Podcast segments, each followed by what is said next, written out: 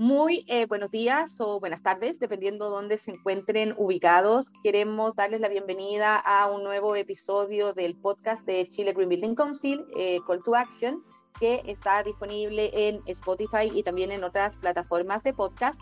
Y en esta oportunidad, este, bueno, es el segundo episodio que grabamos este año, el 2022. Los invitamos a escuchar los episodios anteriores, que como les mencioné, están disponibles en, en nuestro canal en Spotify y también eh, a escuchar los de las empresas que tenemos el año pasado y de las organizaciones. Este año, en el episodio anterior, tuvimos al Centro Tecnológico para la Innovación en Construcción de Corfo, el CETEC, y hoy día nos acompaña, eh, que me encanta en realidad, abrir con esta invitada a nuestro podcast, que es Pamela Castellán.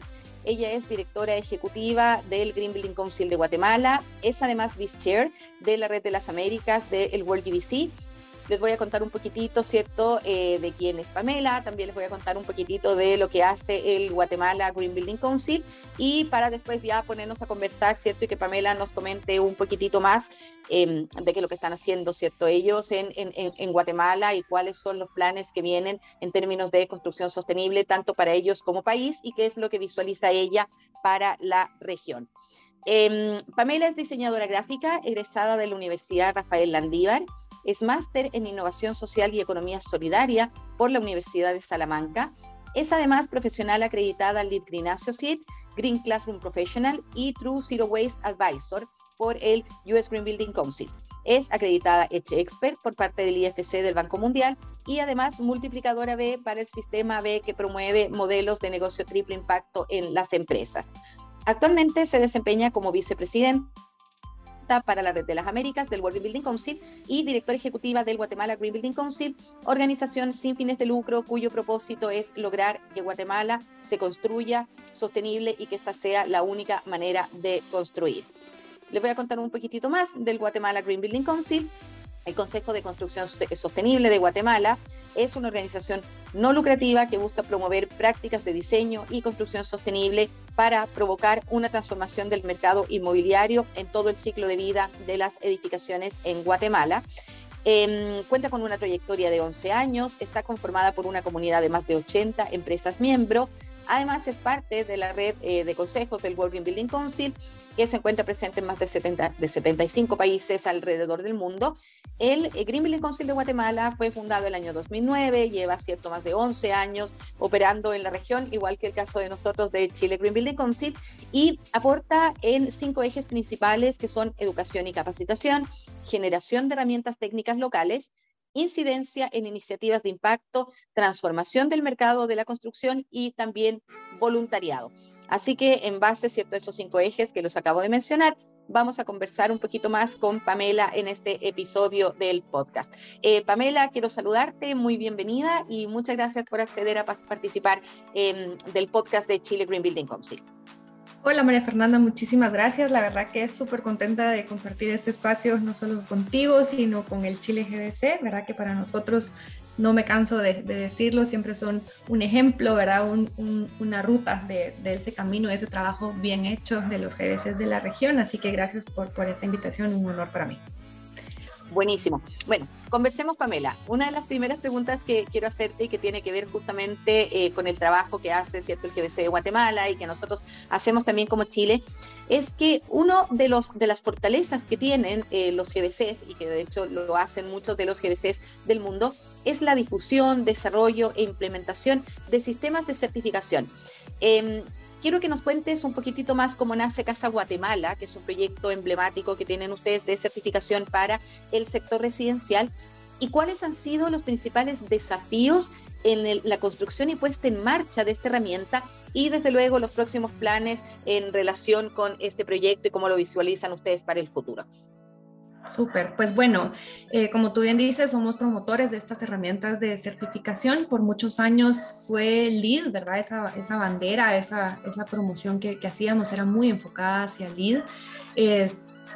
coincide, ¿verdad? Los primeros proyectos certificados LEED en Guatemala con el nacimiento del GBC.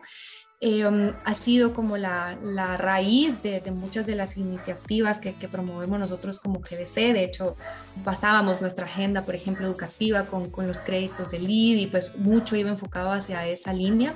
Poco a poco nos íbamos dando cuenta, ¿verdad?, que pensaba la gente en el mercado local que éramos nosotros quienes emitíamos la certificación. Entonces, bueno, ya hubo que cambiar el, el lenguaje de, bueno, no, ¿verdad? Nosotros somos promotores de estas buenas prácticas y vimos esa necesidad de diversificar eh, las certificaciones que promovemos, ¿verdad? Y no, no centrarnos únicamente en LEED, que pues todos tenemos claro que, que es la, la, herramienta más, más utilizada en todo el mundo, quien va marcando el paso y la pauta muchas veces de, de las demás. Eh, pero nuestro mercado también, ¿verdad? Necesitaba un, un, esa diversidad, ¿no?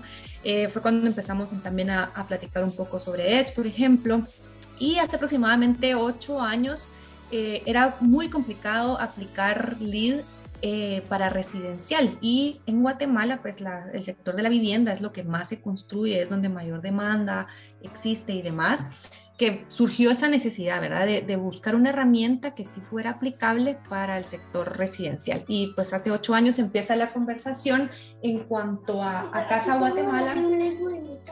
Eh, y surge, ¿verdad? El primer, la primera versión del, del estándar pasó muchos años bajo revisión, ¿verdad? Se quería, algo muy, muy ambicioso.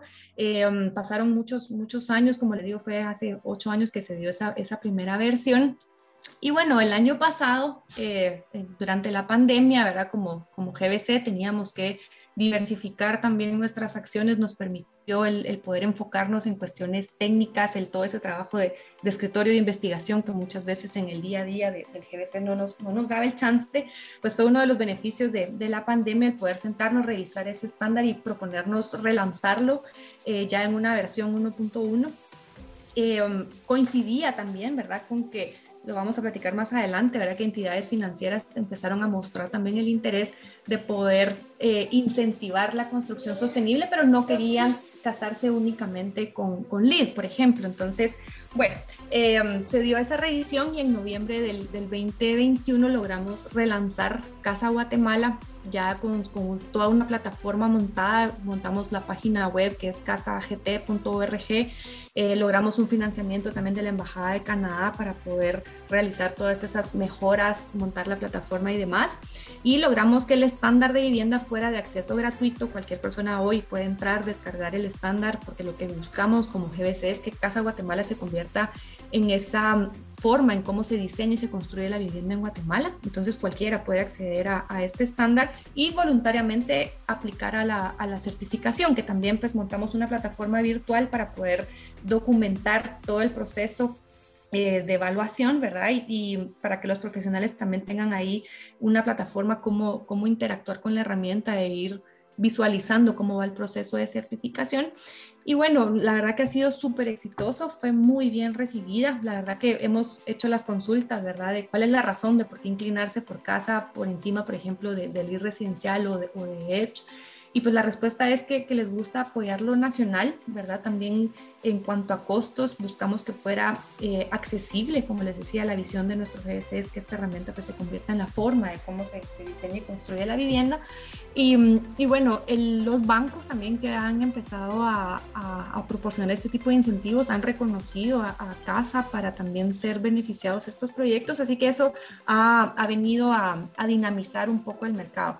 Creo que funcionó muy bien porque gracias al ruido que generó Casa Guatemala también vino a despertar el interés por explorar las otras certificaciones que promovemos y hemos visto un incremento, por lo menos en, en el interés, en la iniciativa de, de los proyectos a por lo menos explorar financieramente el escenario de alcanzar una, una certificación.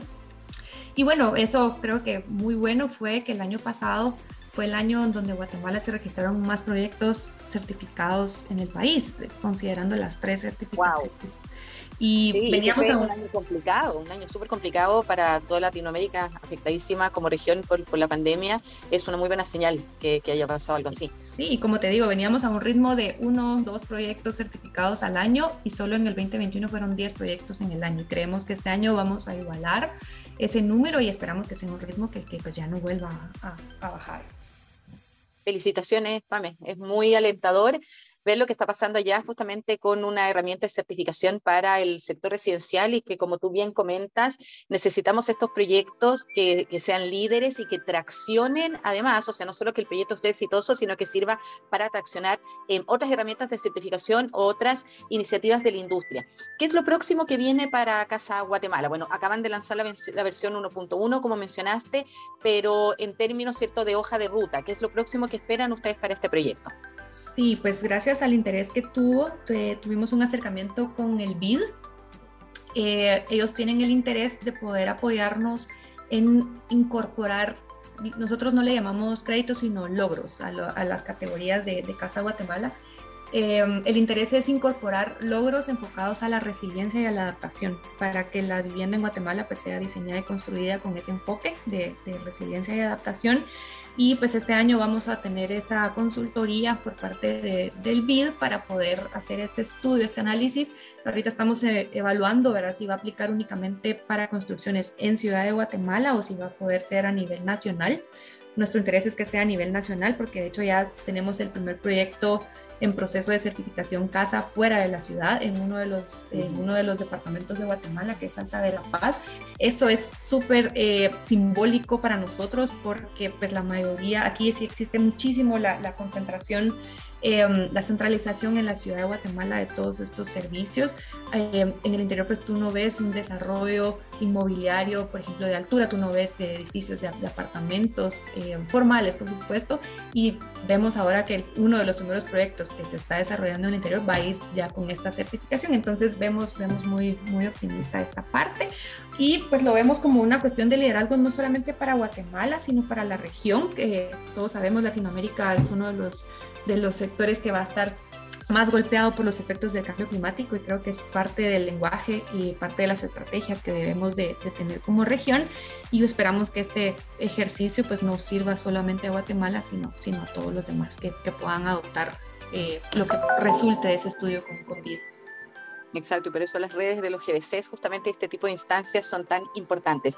Eh, Pami, una de las cosas que tú nombraste eh, cuando hablamos de Casa Guatemala fue justamente el tema del financiamiento.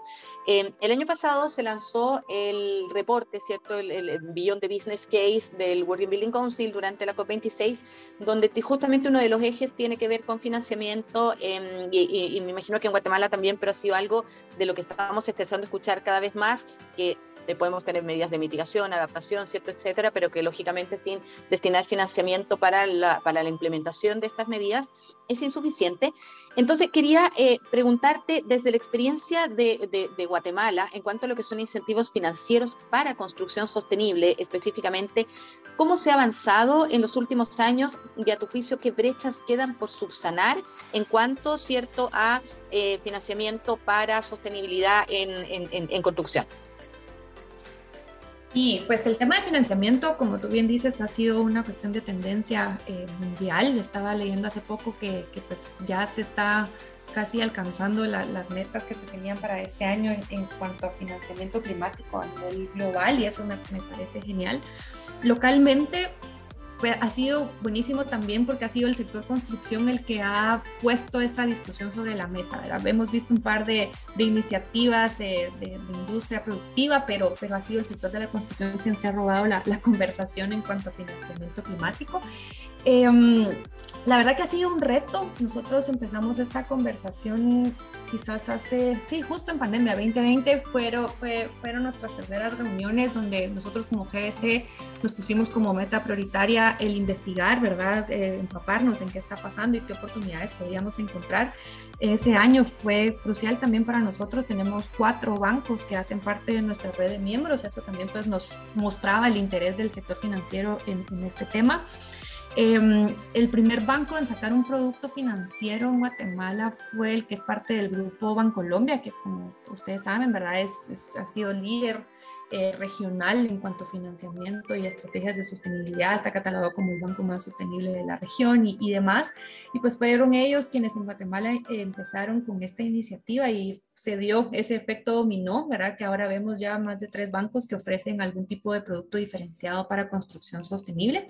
Aquí ha sido en cuestión de incentivo, en un principio pues habían diferentes formas de cómo incentivar. Los bancos ofrecían, por ejemplo, ese acompañamiento técnico que a veces los desarrolladores necesitan para poder incorporar sostenibilidad, por ejemplo, otros en absorber, por ejemplo, el costo de ese consultor eh, experto en acompañar la certificación, eh, otros en ofrecer una tasa preferencial para el capital semilla que necesitan para, para, el capital de trabajo para el proyecto. Así que ha sido bien diverso y creo que pues lo que hemos visto, el principal interés del desarrollador, por supuesto, ha ido enfocado en esa reducción en la tasa de, interés de su, de su préstamo. ¿verdad? Creo que eso es lo más atractivo y creemos fuertemente que sí fue ese interés del sector financiero uno de los factores que ayudó a que el año pasado fuera el año con mayor eh, número de proyectos certificados en Guatemala. Sin duda vimos un, un movimiento de la aguja increíble, ¿verdad? De, de, un año para otro, como te mencionaba,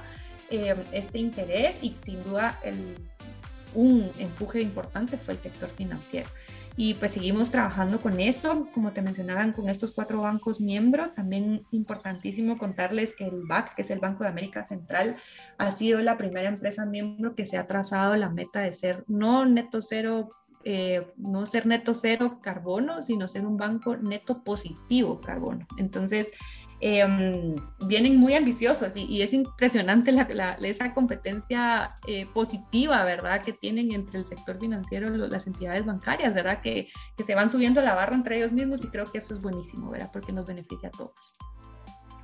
Perfecto, Paime, muchas gracias. Bueno, ahora también eh, sabemos que el financiamiento es importante, pero otro de los temas igualmente importantes tiene que ver, ¿cierto?, con los instrumentos normativos, marcos regulatorios.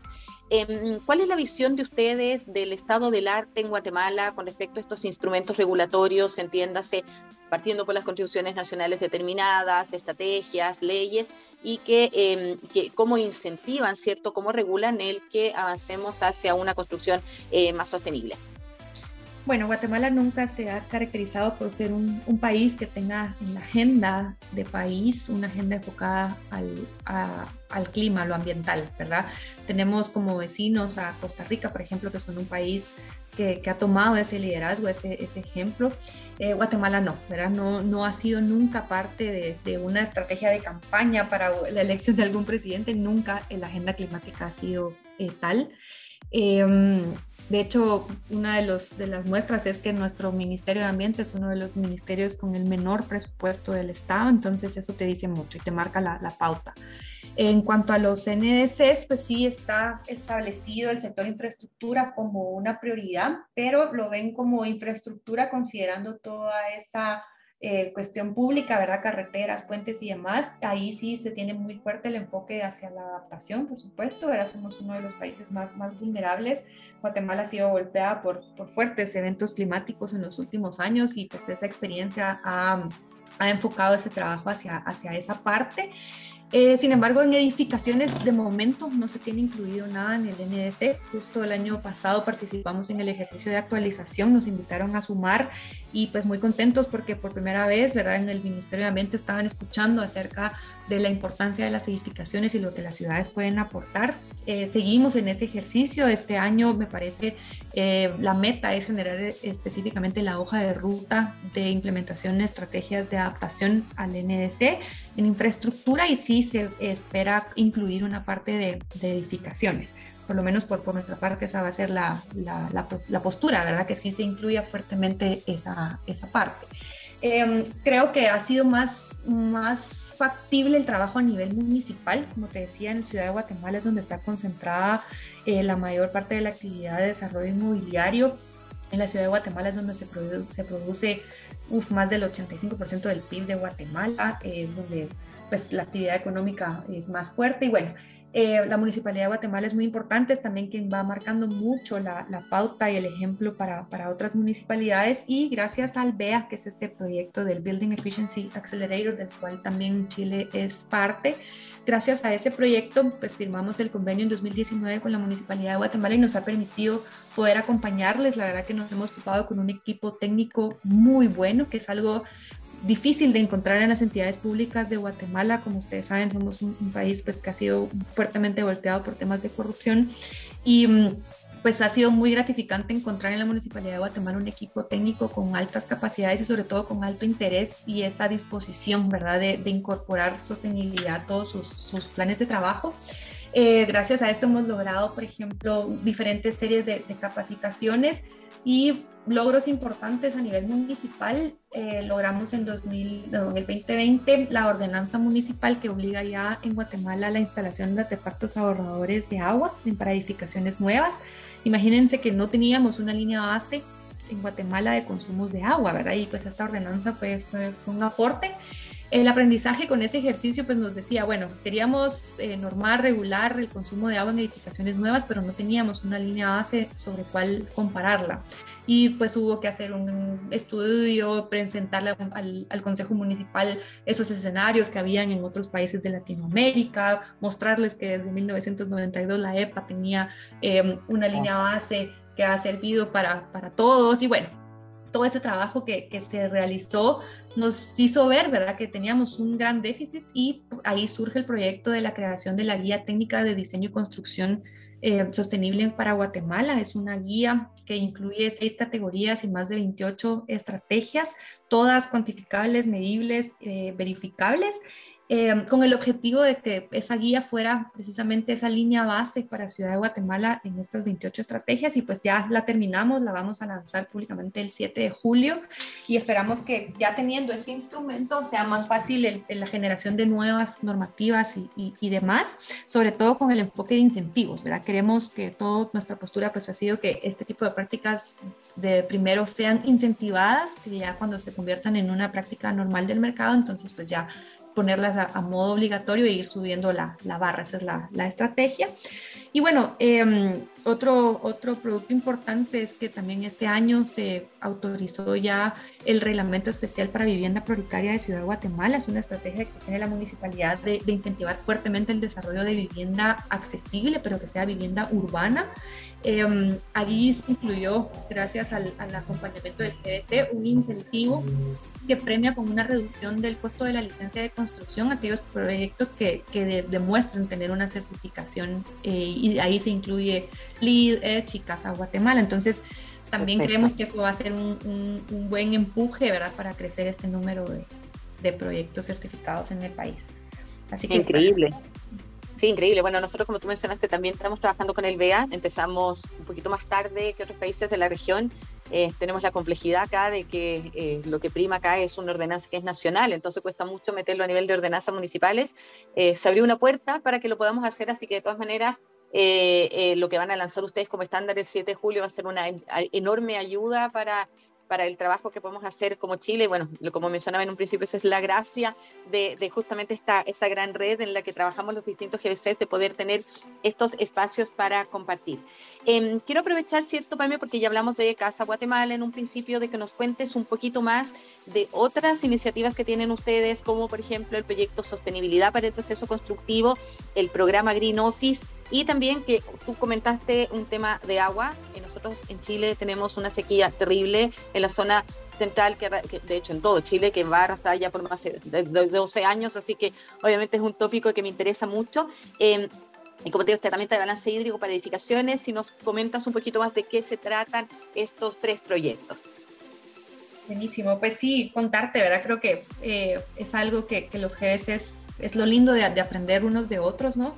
Nosotros hemos tenido la gran falencia que a veces creamos eh, programas o, tenemos un departamento técnico liderado ahí eh, por el arquitecto José Manuel Ávila, eh, impresionante, que pues hemos generado algunos productos, pero se han quedado ahí guardaditos, ¿verdad? Y creo que ha sido una de las estrategias, bueno, prioridades que nos hemos sacado para este año, de que esas herramientas salgan, que, que nazcan, que la gente los conozca, que sean de acceso público, que beneficien al sector. Entonces, Em, contarte muy orgullosa, la verdad, este programa de proceso constructivo surge como la necesidad de crear, empezar a crear nosotros como GBC esas herramientas de referencia, de consulta para, para el país, aporte al país. Esta fue una iniciativa que tuvo la directora ejecutiva anterior, Belén Salomón, eh, y pues la idea era capturar esos créditos de la fase de construcción basados en lead eh, que a veces era un, reto, cómo documentarlos. Para nosotros era algo muy, muy novedoso para el proceso constructivo. Entonces eh, desarrollamos este manual con diferentes estrategias, por ejemplo, lo que tú conoces, ¿verdad? de forrar el edificio, por ejemplo, con sarán para evitar el, la contaminación del aire, el crear estas cabinas de corte para cortar el piso, cortar el tabla y eso y todos estos, que las personas cuenten con todo el equipo de, de salud y, y, seguridad ocupacional, por ejemplo. Em, prácticas, por ejemplo, de separación de residuos de la construcción para un potencial reuso, desviarlo del vertedero municipal, todas estas prácticas que, que pues Liz nos, nos, nos, trazaba como un muy buen ejemplo, las, las traducimos a nuestro lenguaje. Y bueno, hubo una empresa que es una empresa miembro también de, de las empresas que, que, nos apoyan muchísimo en todas las iniciativas que Cementos Progreso.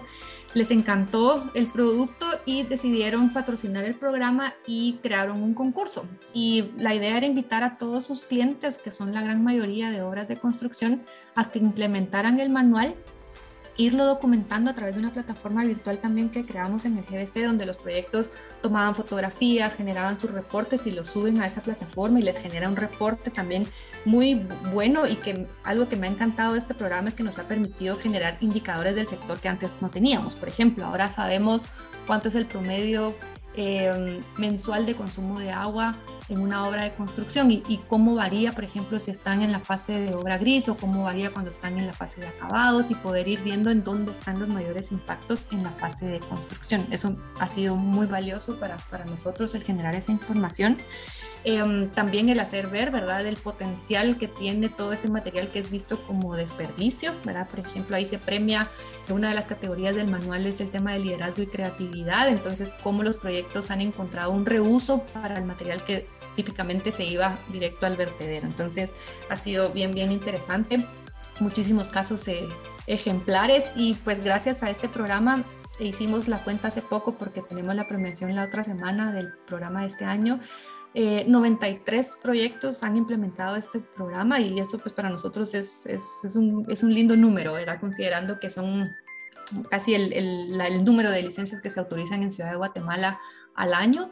Eh, um, bueno, buenas prácticas que contarte, verá cuánta, cuánta, cuántos residuos de, de, construcción no se han enviado a, al vertedero. La verdad que ha sido impresionante también ver cómo empresas empezaron implementando este manual y poco a poco fueron subiendo la barra. Y un ejemplo que me encantaría contarles es eh, una empresa que se llama Arcos, es Condado Naranjo, es un, es un vecindario eh, de, de, vivienda de uso mixto, tiene una parte industrial, una parte de oficinas, una parte de, um, academias de arte, danza y demás. Es un, es un complejo más o menos de 4 kilómetros eh, cuadrados de, de área ellos pues tenían que desarrollar un, una nueva fase, implementaron el programa, ganaron el programa en el 2019, se quedaron tan emocionados que ahorita se convirtieron en el primer proyecto con contar la precertificación de Lead for Cities and Communities existente. ¡Wow!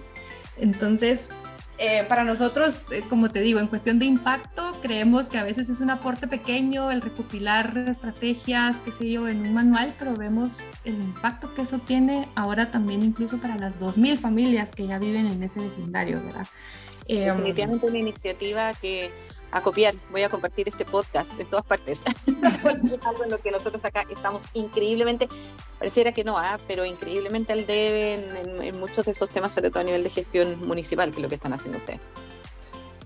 Pues ha sido la verdad que, que muy lindo ese programa. Este, la próxima semana tenemos la premiación ya del tercer año y um, pues también otra, otras empresas ¿verdad? que empezaron in, incorporando este manual y ahora pues están certificando sus propias oficinas en Edge, por ejemplo. Entonces, la verdad que nos, nos llena mucho de, de, orgullo con gusto podemos compartir ese manual. También es de acceso gratuito y tenemos montada también la plataforma virtual para reportería, que también ahí está a disposición de los GDCs que, que quieran para promoverlo también dentro de sus países.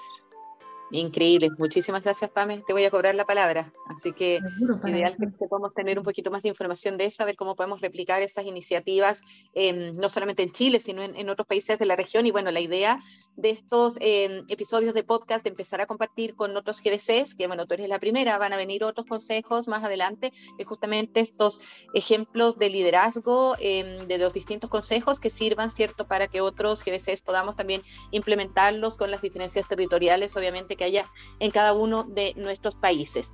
Eh, Pame, tú eres vicepresidenta de la Red de las Américas, entonces ya en una visión un poquito más macro, quiero preguntarte, ¿cuál es tu percepción, del, tu percepción general en realidad del estado de madurez de Latinoamérica como región em, tomando en cuenta que nosotros como región de las Américas eh, somos una región bien diversa, porque además región de las Américas es desde Canadá hasta Chile, y sabemos que está en Canadá y Estados Unidos, que son países muy diferentes al resto de Latinoamérica. Entonces, por eso yo lo ajusto un poco a tu visión eh, Latinoamérica.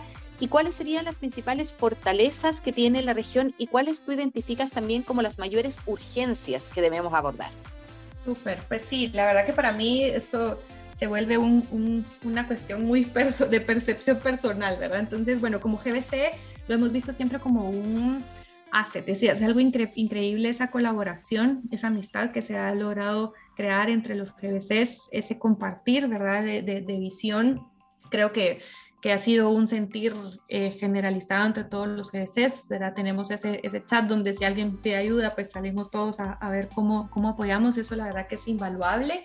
Es uno quizás de los valores eh, más lindos que, tiene este movimiento, ¿verdad? Esa, esa colaboración y comunidad que se ha generado.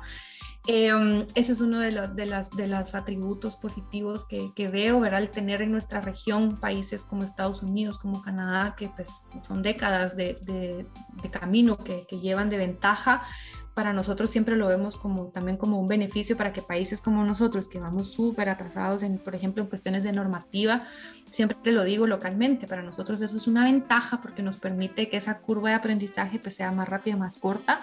Eh, es algo que los países pequeños debemos de, de aprovechar y por eso pues, Guatemala por, por, lo menos siempre es esa, esa visión ¿verdad? De, de, de, buscar, de estar alerta a qué están haciendo los otros GDCs, porque sin duda el, el replicarlo aquí eh, va a ser de mayor beneficio porque el tiempo va a ser más rápido.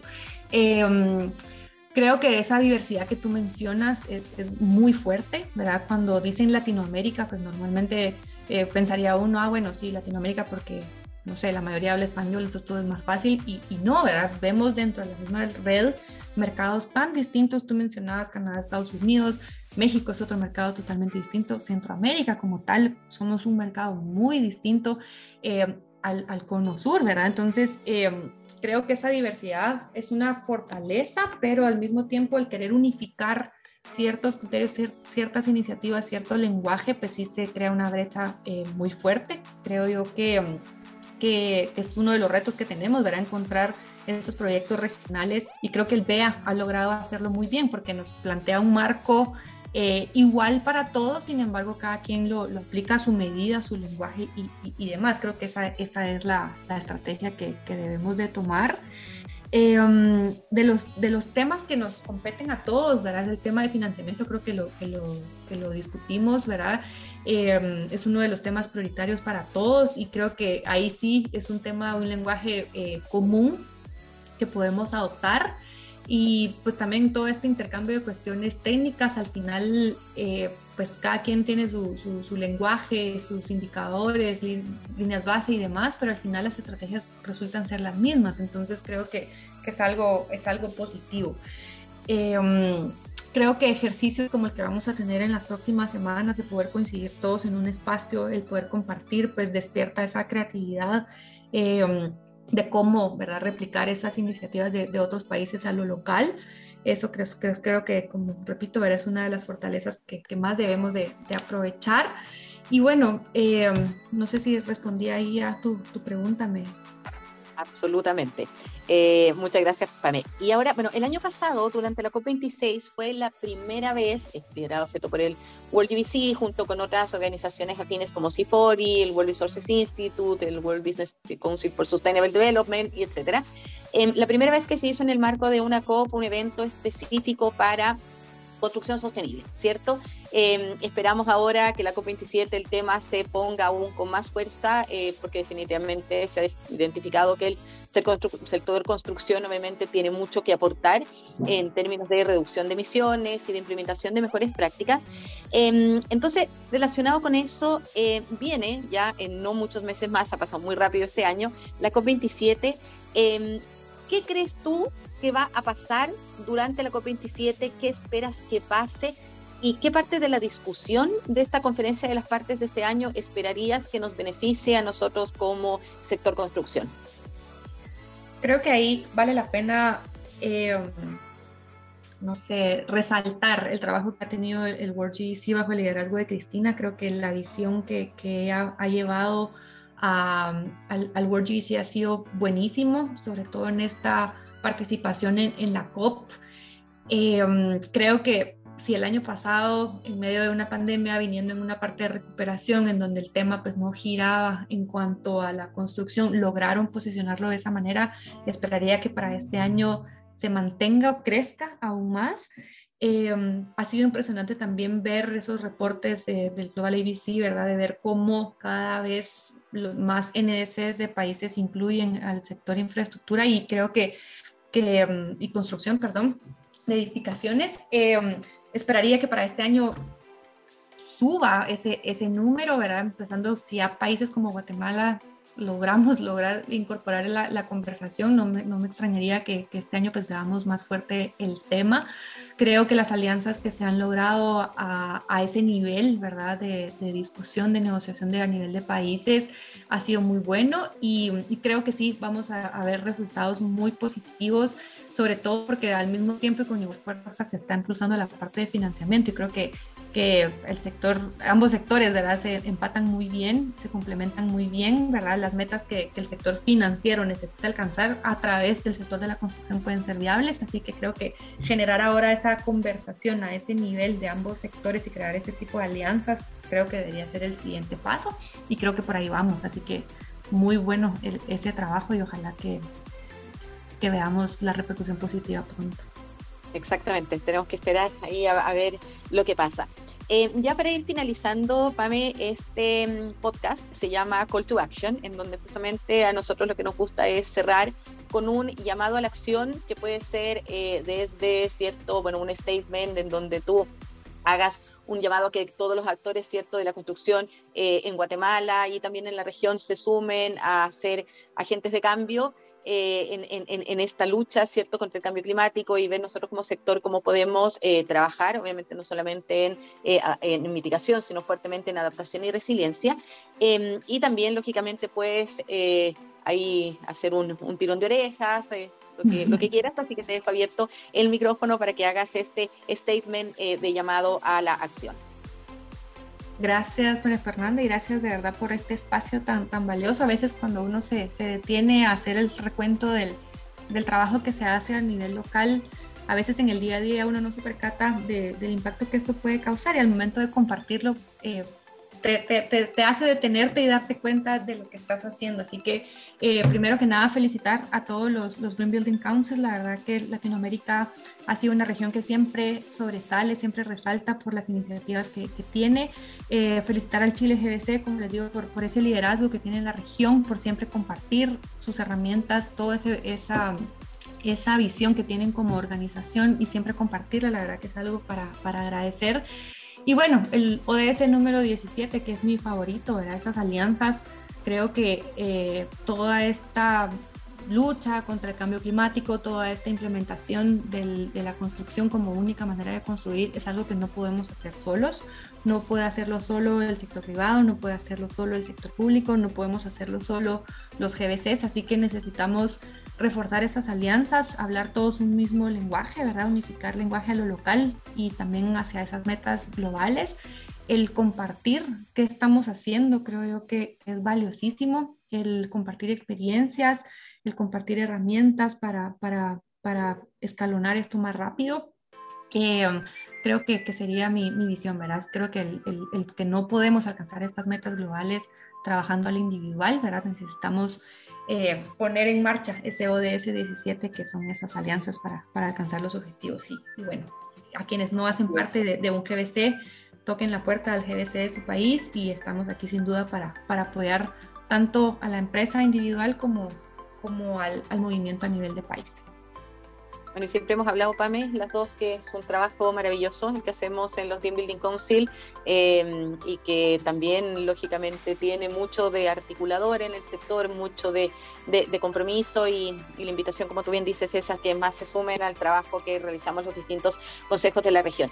Quiero agradecerte, Pame, por tu tiempo, por haber participado eh, como primer GDC en, en estos podcasts del 2022. Em, y nada, bueno, tú y yo nos vemos pronto ya en, algunos días en, en, un encuentro que tenemos eh, varios GBCs del mundo.